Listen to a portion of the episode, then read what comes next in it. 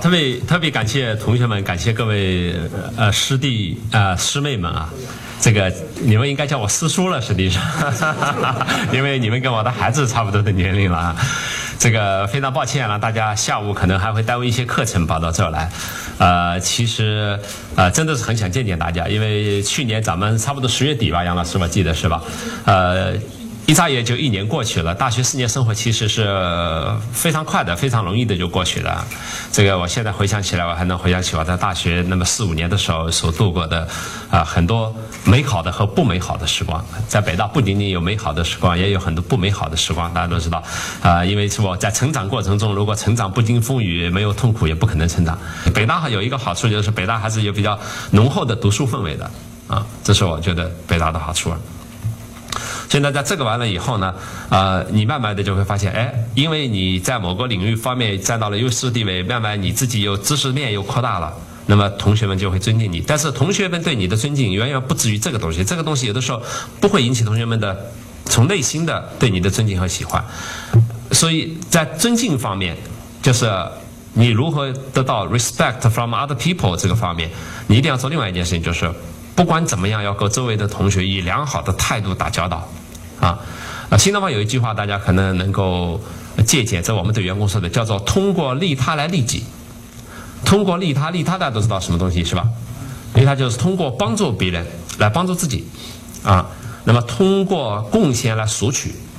啊，因为比如说新东方的员工，他们每每每都要都要拿工资，到年底都要争谁工资高谁工资低，是吧？谁应该涨工资，谁不应该涨？那我们主张的呢，就是通过贡献来索取。哎，有新东方员工就说说说说于老师，你是个老板，你就是用这句话来忽悠我们，这样忽悠我们，你就可以省更多的钱，嗯。为什么呢？我说通过贡献来索取，那不就意味着你贡献嘛？你先不要钱，不就这个概念嘛？所以从员工角度来看我的时候，我好像是个资资本家，这个剥削阶级似的，是吧？但是呢，我自己的体会，之所以之所以我能成为今天这个状态，就是因为我确实从小的时候，或者说从大学的时候，我就执行了这两句话的本来的要义，就是说通过利他来利己。我在大学的时候一直是属于那种啊，特别愿意。跟别的同学打交道，并且是很愿意，就是说，呃，贡献点什么东西的，是吧？比如说这个在宿舍里扫地啊、打水的，这就不用说了，是吧？一般请客吃饭，即使我很穷，如果我口袋里两块钱，我一定会抢着付钱，这也算是一种态度，是吧？啊，当然我在大学没有那种骄傲的资本，所以没法那种就是说，呃，显得。自己呃眼中无人啊，目中无人啊，因为我倒是想目中无人，但是我没这个资格啊，对不对？啊，但是呢，啊，至少后来养成我养成一个习惯，那我现在有这个资格目中无人的，对不对？啊，但是我依然用就是一种非常谦和的、谦虚的、愿意帮助别人的态度来对待我周边的所有的人和事，所以我在中国的这个朋友圈子里或者中国企业家圈子里，我的名声还算不错，就是因为他们觉得俞敏洪这个人还算比较低调，是吧？确实，确实还算可以，就是说，很大家要帮忙，我会不遗余力的去帮助。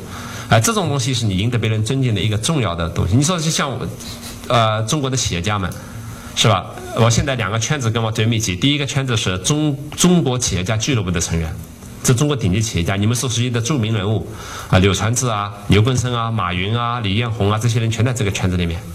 完了，第二个圈子就是咱们北京大学企业家俱乐部，这是。啊，在周校长的这个倡议下和高超老师的推动下，完了由我担当这个第一届理事长来成立这个俱乐部。那，这个俱乐部我们刚刚上上个月九月份，我们刚刚到西藏去徒步了一个礼拜，啊，也是几十个，咱们全是咱们的师兄师姐的这样的人物成的这个俱乐部，啊，那么这个也在做了很多很多的事情。啊，在这两个圈子里，你说这两个圈子的人都是都是有钱人，这不用说了，是吧？都是名牌大学毕业生，大部分，是吧？啊，谁都不比谁差，是不是？那在这个圈子里，大家公认你能够成为一个，就是说大家觉得挺不错的朋友，啊，有些事情还愿意让你来挑头来做，那你对他们所做的一些事情，你是不可能领导他们的。这些人谁领导谁啊？所以。比如说，我做北京大学理事长，我对自己只有一个任务，就北京大学这个俱乐就企业家俱乐部的理事长，我只有一个任务，就说如何服务好这帮兔崽子们，你要知道 就说你要想指挥他们干活，连门都没有啊！他们手下都是某种意义上都算千军万马的人物，是吧？都是都是都是几十亿左右的企业都在他们的背后。你想，所以我唯一能做的就是老老实实的为他们服务啊，哎，结果这个效果就很好。所以呢，我想告诉同学们，不管你现在你在班里是，我不知道这有没有当班长的、团支部书记的，还有是呃学生活动社团团长的，是吧？不知有没有，或者说你就是一个普通人，不管是不管是你在哪个位置上，你都得学会一点，就是全心全意为人民服务，为他们服务。这个服务到最后一定是好的结果。就说赢得的是别人周围的人对你的喜欢，而对于你的喜欢，实际上你在做的潜移默化的一件事情，什么事情呢？就是你在无意之中建立自己的人脉，这些人未来就都是你的朋友，或近或远都是你的朋友。至少他们在大学毕业的时候想起来的时候，能想起，哎呦，这个家伙在大学的时候真的是一个不错的人。啊，你现在去问我大学的四五十个同学，我成绩大学四五年，从来是在全班倒数第几名的。完了，我刚才也描述了我在大学的一个悲惨状态，但是有一点我做的挺好的，就你问我的女同学，她们都不知道我是个什么样的人，啊，俞敏洪这个人很老实，这是我的女同学的比较一致的反应，因为我从来对他们没动手动脚过，所以比较老实。啊，但是你要问我们班的男同学，他们都会说啊，俞敏洪这个人是个热心人，啊，就这一点。啊，这也是为什么后来我做了新东方以后，我到国外去振臂一呼，我大学的同学就全部回来跟我一起来干了。啊，其实他们全是我的领导，在大学，他们是我的班长，是我的团支部书记，啊，是我的这个同事的同学，就算最最差的也是住在我上铺的那个家伙，对吧？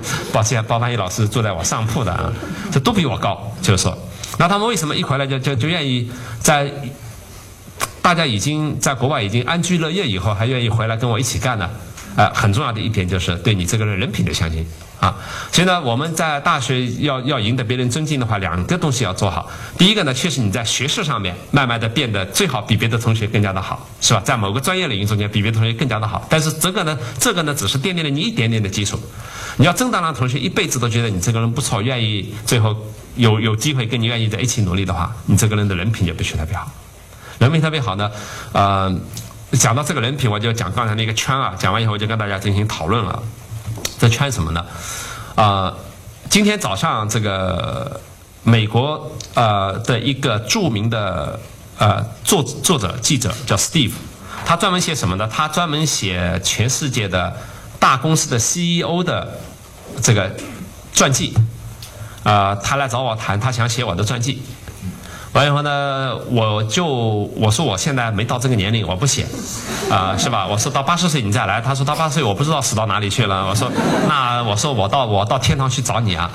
完了以后呢，我说现在你不要来找我写这个传记，啊，但是呢，我既然你采访过了全世界，他采访了全世界五百多个顶级 CEO 啊，写了很多有关 CEO 的，就是一篇一篇的文章的这个，完了我就说你给我讲一下，就这个。你认为全球 CEO 最具备的是什么状态？他说：“这样，我来给你做一个分析啊，什么分析呢？”他说：“根据我跟你的谈话，我来分析你的几个圈，是吧？这个最核心的圈，第二个外围的圈，再外围的圈。”他说：“我根据你的经历和跟你的谈话的，我觉得你这个人呢。”就是外表的表象呢，你是这样的，就是说你比较 persevere，就是说坚韧不拔，是吧？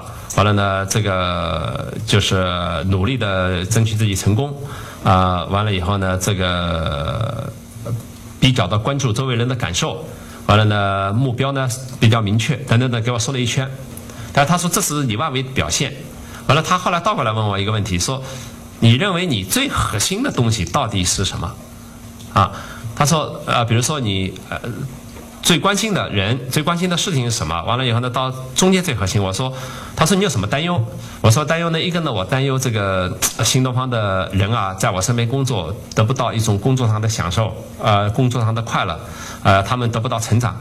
完了呢，这个结果呢，我的公司也不能发展。他说你外围有什么担忧？我说我外围呢，我担忧中国这个社会结构的改变啊。”不够迅速及时，造成贫富两极分化，最后造成强大的社会矛盾，使中国社会和政治结构不稳定，导致这个本来中国美好的改革开放的局面最后受到伤害，甚至引起就是说呃这个混乱。我说这两个担心，完了他说你这两个担心的核心的都是人啊，在企业的担心也是人，不是赚多少钱，不是有多少利润啊，在外围担心也是人。他所以呢，你这个人的核心圈是什么呢？他说：“你这个人的核心圈就是你特别希望跟所有的人在一起，能过一个和谐的共处的这样的生活。后来我想想，这个真是对的，就是我从大学开始，你看我为什么拼命讨好我的同学，就是为了跟他们要和谐相处，你要知道。所以 harmony 他就说我的 harmony 呢是一个呃核心，但是他说除了 harmony 以外呢，他说你啊之所以能做出今天这个事情，你还有另外一个核心，他就给我分析。他说你能想想你的核心是什么？完了我说我突然想起来我弘扬的三个爱。所以我说，我另外一个核心可能是某种爱，这个爱不是男女之间的爱。呃，那他说，你把你的三个爱说一说。我给他说了一下三个爱。我说我的，我给新东方的所有的员工老师讲的三个爱，就是第一是要 love yourself，爱你自己。爱你自己不是说，哎呀，我这个人多伟大，完了呢，特别的狂妄，完了觉得天下无敌，不是这种感觉，这不是爱，这是狂妄啊。爱什么呢？就是。明确的辨析你自己所拥有的能力和才华，把你的才华和能力运用在能让你自己成功的事业上面，并且呢，让自己内心充满对自己的自信，啊，是理性的自信，啊，那么啊，同时能够非常清楚了解自己的缺点，啊，并且努力的去改正，啊，那么同时对自己的生命的未来充满热情，我觉得这就是对自己的爱。完了以后呢，我说第二个爱是什么呢？叫做 love other people，就是你爱别人。爱别人呢，啊，不是，也不是男他女爱的这个爱，而是说你要深刻的理解别人，啊，深刻的了解这个世界上的所有的人，都每个人都有不同的个性、不同的爱好，啊，不同的脾气，并且你能够接受他们，并且呢，能够去吸收他们的优点。如果他们做了某种错事，或者是甚至伤害你的事情，你必须要理解。啊，呃，有一句话这么说的，叫做，啊，When you know this world as it is and you still love it, then your life will be beautiful. 这句话的意思就是，当你知道了世界的本来面目，你还能去爱这个世界，你的生命就会是特别美丽的。什么叫世界本来面目呢？那世界本来面目就是你没钱，别人就看不起你；你没有才华，别人看不起你；你没有长相，别人不一定马上就来爱你，是不是？完了以后呢，这个你做点成就，别人就会在背后说你的坏话。这就是世界的本来面目。世界本来面目并不是，并不是一帆风顺，呃，清澈见底，完了每天都是阳光灿烂。你看北京这个天气，这个整整一个礼拜都是啊雾气重重，对吧？本来美好的秋色，在阳光白云之下该多美丽，但是现在，但它但它就这样，但有的时候它阳光就出来了，对不对？啊，万里无云的日子也会来啊。就是说，生命就是这样的。所以当然你接受这些东西，因为我们很容易受到一种什么呢？就是在跟别人交往的时候，啊，常常会受挫。受挫以后，慢慢产生对别人的不信任，而对别人不信任，产生对别人太多的防范意识。通过把别人防范，给自己穿上一层盔甲以后，最后你自己一辈子不可能跟别人相融，因此你一辈子不可能做出大的事业来。因为你要想跟想做大的事业，你必须跟别人相融，必须要有一个团体一个 team 才行，啊，所以这是这是第二个，就是说要相信这个世界上大部分人是值得你去爱的，啊，那么通过理解别人、谅解别人。完了，再达到去喜欢别人，或者是跟别人一起的状态。而且人与人的关系是一个特别简单关系。人与人的关系就是一面镜子，你站在镜子面前，你对镜子里面的人笑，他就会对你笑；你要是对镜子里面的酷，他就对你酷。你对面走过来的任何一个人，就是就是你实际上，啊，就是你对别人好，别人他一般来说原则上人的本性的自动反应，他就会对你好。所以大家要做到这一点啊。第三呢是叫做叫做 love nature，就是要爱自然。这个自然包括保护自然、热爱自然环境啊，完了呢走进大自然去啊，就比如说大家一起去旅游啊，这个是吧？这个都是热爱自然，呃，看天上的星星啊，这些都是，呃，但是热爱自然还有另外一个生意是顺其自然，啊，比如说你现在一口想吃成棒子，是吧？从一个普通的大学生想明天就变成像俞敏洪、黄努波这样的企业家，那是不可能的吧？对不对？我用了三十年，那你再短一点，用二十年。对不对？已经很好了嘛？我觉得，就说你不可能说一下子就一口吃成棒子。你今天成绩不好，你想到学期结束的时候你就变成全校第一名，这也是不可能的嘛。你现在是倒数第一名，你到期末考试你变成全班倒数第二名就可以了嘛？对不对？这就表明你有进步了嘛？对不对？关键是要看这个进步，就说是要顺其自然的发展啊，让它有一个美好的、缓慢的，但是呢又不断进步的过程啊，就是这样。啊，谁走路走得最远？不是我们现在坐飞机、坐火车。为什么？你坐飞机、坐火车，尽管很远，但是呢，你是从一个点到另外一个点，中间的所有的风景都被忽略过去了。你从北京到上海，高铁四个小时，中间你经过泰山了吗？你没经过。你经过济南了吗？你没经过。因为火车把你带过去了，其实你没经过。什么叫经过？经过是你自己一步一步丈量着土地往前走，那叫经过。所以，即使我们今天有那么多现代化交通工具，我们永远几乎都超不过徐霞客所走出来的距离，你超不过的，啊，也超不过徐霞客因为走出来的这个距离，他所心灵上所得到的这种体验和体会。所以我们现代人没有一个人有可能写出李白的诗歌，因为李白的每一首诗都是从脚下丈量出来的，啊，我们现在爬香山，坐个缆车就上去了，你能写诗吗？啊？写不出来啊，坐缆车上来了，真方便啊，是不是？所以就是 love nature 是一种自然的过程，让自己的生命循序渐进的沿着正确的道路往不断美好的方向发展。人呢是一个能量中心，任何一个人都是能量中心。你们是能量中心，所以你的你的身上如果充满了负面能量的话，你未来整个生命一定是负面的，因为你会把很多负面的能量吸收过来，而且你对负面能量就会产生超级敏感。比如说你是一个。呃，心胸狭窄的人，完了你就会容不下任何别人在你边上的，哪怕是心胸不大的行为，因为心胸狭窄是容不下心胸不大的，所以你就会对心胸不大产生彻底的排斥心理，就说你的负面能量把所有好东西都挡在外面了，那最后你怎么可能有能量呢？对不对？所以你要把把自己变成一个正面能量，那通过不断吸收周围的人的正能量合在一起，这就变成一个聚合作用，你才能把事情做做成做大。然后你像我搞学问搞不搞不过同学。是吧？完了呢，我长相不如同学，家庭背景不如同学，那后来为什么我做成了新东方呢？为什么我能把那些同学吸引过来呢？典型的就是能量聚合，就是我用我的态度，用我的这种风格来聚合吸引人才。所以后来我我跟这个这个这个老外讲这些东西的时候，呃，我我他他就后来他说他说挺对的，他说你的你你身上的核心词可能这种这种爱，就是我描述的那种爱啊，是一个重要的因素。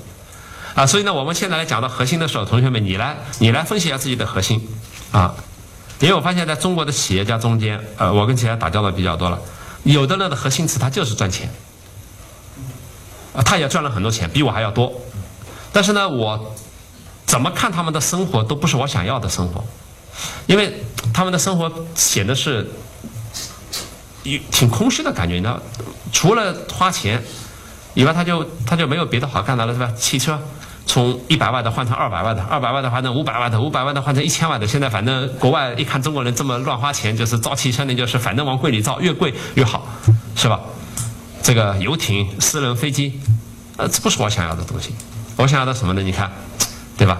跟你们在一起聊天，是吧？能够能帮到你们点就尽可能帮到你们点，这是我想要的东西。每个人的生活不一样啊啊！但是呢，我觉得一个人只有核心。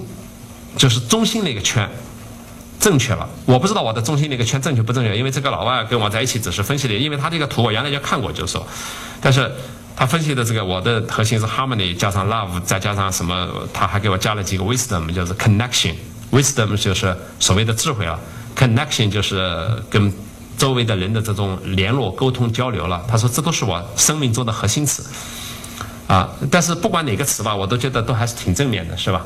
他没有说我的核心词是 greedy，是吧？贪婪是吧？完了呢，那就麻烦了啊！完了，他分析了半天也发现我讲的所有的东西的核心词，啊，我的所有做的事情不是为了钱。他给我说一句话很很正确，他说啊，you do everything you want to do and money follows，明白这个意思吗？就是你做的都是你想做的事情，但是呢，钱就跟着来了。对，所以我想告诉同学们，未来你要做事情还是这么做的。啊，人生一辈子有很多，我们这很多有些同学可能未来就是有的就会变成科学家。你做科学家，你肯定不是钱，对吧？尽管会有钱，科学家，但是只不过够你生活而已。你的真正的来源是来自于你科学研究突破以后的伟大的那种成就感，是吧？我举个例子，给你一千万，你想要还是给你一个诺贝尔奖？你要？你肯定要诺贝尔奖，对不对？因为诺贝尔奖获得了一千万也就来了嘛。对不对？对啊，你想诺贝尔奖金不就不就一千万人民币吗？相当于一百多万美元嘛，对不对？完了以后，而且你获得诺贝尔奖以后，谁来邀请你去演讲？对不起，一次演讲五十万，对吧？你就去了，对不对？所以呢，大家就明白哪个更重要了吧？明白了吗？就说现在，如果说你拿到一笔钱，你这辈子什么都不能做，而是你能做事情，做了事情以后，最后钱就来了。到底你选择哪个？大家都特别明白了。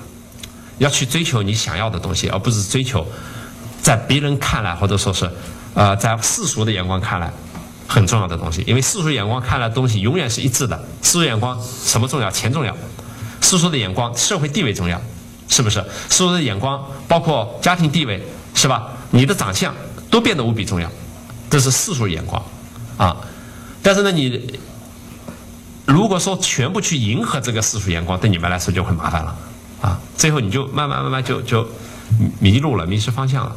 所以我就是特别希望同学们能够把这个核心圈给这个建立起来。就你的核心圈是，就像我刚才说的是。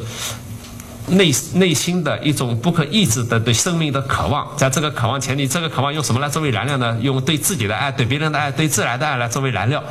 完了呢，啊，最后通过这个啊做具体的事情，体现出自己的这个才华的。我觉得这个是特别重要的。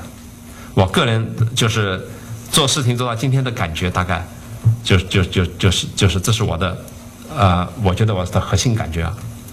呃，在大学的时候呢，呃，这些东西都还没开始，但是必须要已经奠定基础了。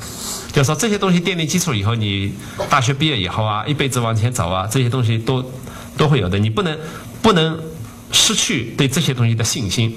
比如说，因为别人啊这个欺负你啦，因为别人这个这个这个，因为你这个，比如说为了进入社会啊，尤其是像进入像张燕书记这样的这个领域，党政领域的话啊，你会发现里面。有很多复杂的东西，你进入企业领域也会发现有很多复杂的东西，但你不能因为这些复杂的东西失去对美好的信心。呃，张掖书记编了好几本书了，是吧？完了，包括像这些书，其实也是在张掖书记的这个领导下编的。哎，他就能从这个工作中间去找到美，啊，这也是北大教出来的，我觉得，北大教授来。你要像杨老师啊、高老师啊，他们、他们、他们的工作，他们是有神圣感的，你要知道，一定有神圣感。为什么呢？这么多的孩子，是吧？这么多的人通过他们的努力，集中社会资源来为北大的老师和学生们提供帮助，这东西是特别有意义的事情，所以一定要要去做这样的有意义的事情。呃，现在正在，我现在正在弄一块地，完了准备盖一个小型的私立大学，完了还在弄一块地，准备盖一个就是说，呃，这个比较不错的呃中小学。呃，在北京，我在我在江苏扬州已经盖了一所有五千多个学生在里面学习。这个中小学呢，我准备是啊吸纳啊全国比较优秀的啊，也是从边远地区来的那些贫困的孩子们，来进行就是说比较先进的这样的教育的培训啊，让他们有这样的一个机会啊。我愿意跟大家交流接触呢，主要是原因是因为我觉得呃，一个是你们现在的你们就是我三十年前的我，就这样的。呃，我在大学一年级的时候，就是相当于八一年嘛，八一年，今现在是一一年，对不对？整整三十年，整三十年。对，去年的时候，我们全班同学进北大三十周年聚会，完了，我们全班同学，呃，高超老师也知道的，进北大三十周年聚会，后来我把我们聚会的册子还给高超老师了，嗯，啊，在在北京五十个同学几乎全来了。每个人都有自己的事业，每个人都有自己的这个发展。啊，我的同学有在哈佛大学、耶鲁大学当终身教授的，有做企业的，像我这样的是吧？也有在北大当这个博士生导师的，啊，也有在政府机关啊当到了相当于就是局级干部到接近副部级干部的这样的也也有都有啊。当然也有同学已经去世了的，对吧？呃，我有两个男同学已经去世了。